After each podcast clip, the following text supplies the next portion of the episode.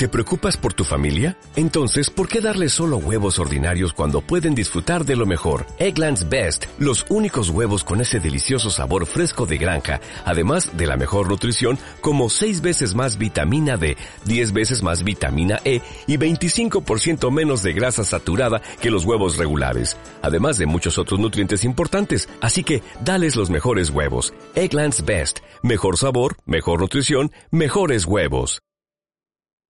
Ahora, Reading, cápsulas informativas.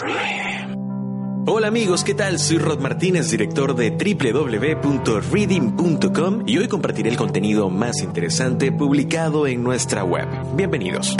Y es que aunque en la sociedad occidental pareciera que los que aún no la han alcanzado tratan de mantenerse a distancia, ¿De qué estoy hablando? Pues de la vejez. Y así comienza este artículo publicado por Adriana Funes, quien es una de nuestras colaboradoras constantes. Ella es traductora, psicóloga y ha compartido esta en nosotros que a más de uno le ha llamado la atención, titulado La vejez no es contagiosa.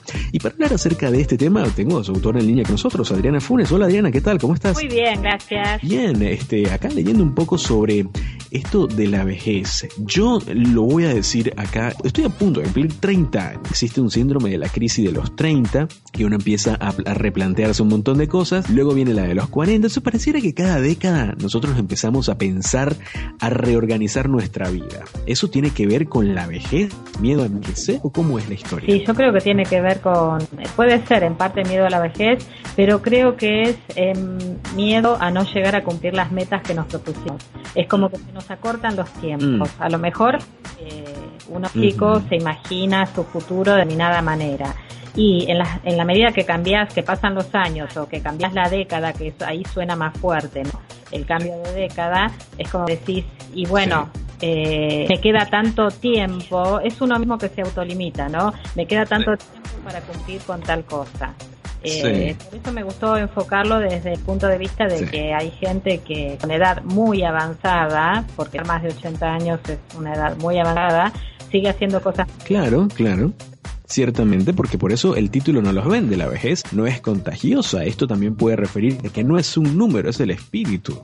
Sí, totalmente. Eh, leí hace poco de una señora que se llama Benita Martín, que es española, y los 90 años ya, o sea, hace dos años mm, que aprendió a leer y a escribir.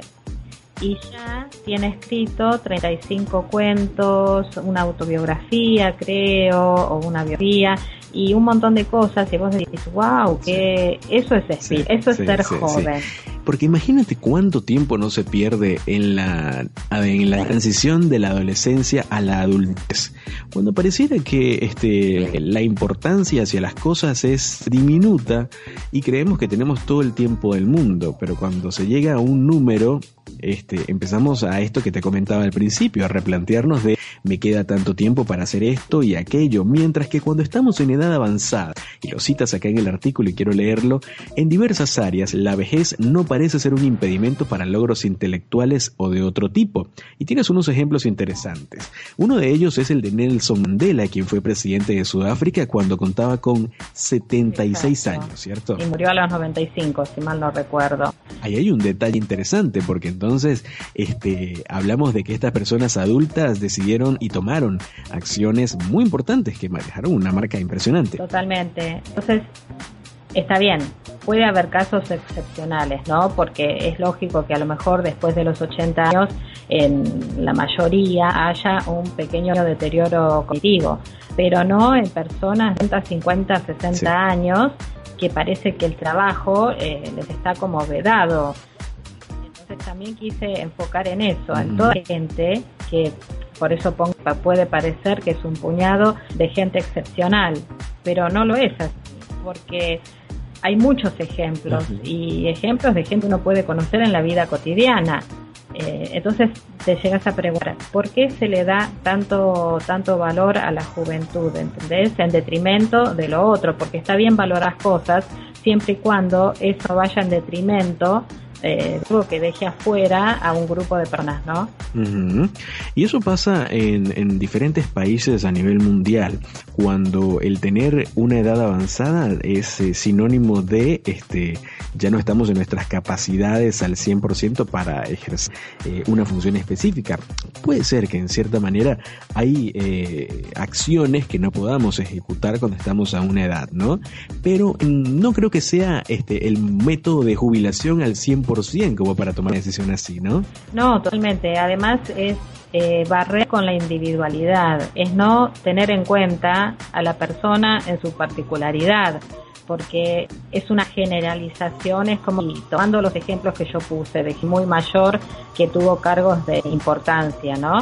Eh, uno dice, bueno, está bien, tampoco podemos generalizar que todos a los 80 años van a estar en el mismo estado que esta gente pero sí podemos generalizar en que a los 40, 50, 60 años la gente está en sus capacidades cognitivas eh, normales como para desarrollar un trabajo, para realizarse a nivel intelectual o incluso hay gente que desarrolla hobbies una vez jubilado. Claro, es cierto. Yo soy eh, docente, además de estar en, el, en la página de reading.com y recibo alumnos este, avanzados en el instituto. Yo doy clases de marketing y comunicación digital, y, pero también en un área en el cual se han de preparar a personas adultas en el tema de la computación en general. ¿Qué sucede? Eh, he notado cómo han ingresado eh, desde hace un buen tiempo una cantidad de alumnos impresionante de la tercera edad quienes están deseosos por aprender a manejar el computador y abrirse una cuenta de red social y abrirse este, la cuenta de banco a través del internet. Entonces eso para mí eh, lleva y merece una admiración increíble, ¿no? Porque se dan cuenta de que la edad no es impedimento de, y eso lo asumen ellos, no es que alguien los manda a que aprendan. Eh, yo sí eché de gente mayor que quiere para estar actualizada con los nietos, para tener, digamos, un punto de contacto y, bueno, pero sea como sea, eh, algunos más, otros menos, eh, lo aprenden.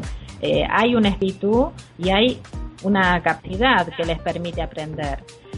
Entonces, creo que, que no está bien descalificar a la gente por la edad que tenga, ¿no? Es como todo, eh, podés aproximarte, podés alejarte, pero que sea otro el motivo y no simplemente un tema de edad, porque es como no sé, inhabilitar a una persona por un aspecto que no, no tiene no tiene razón de ser. Es cierto.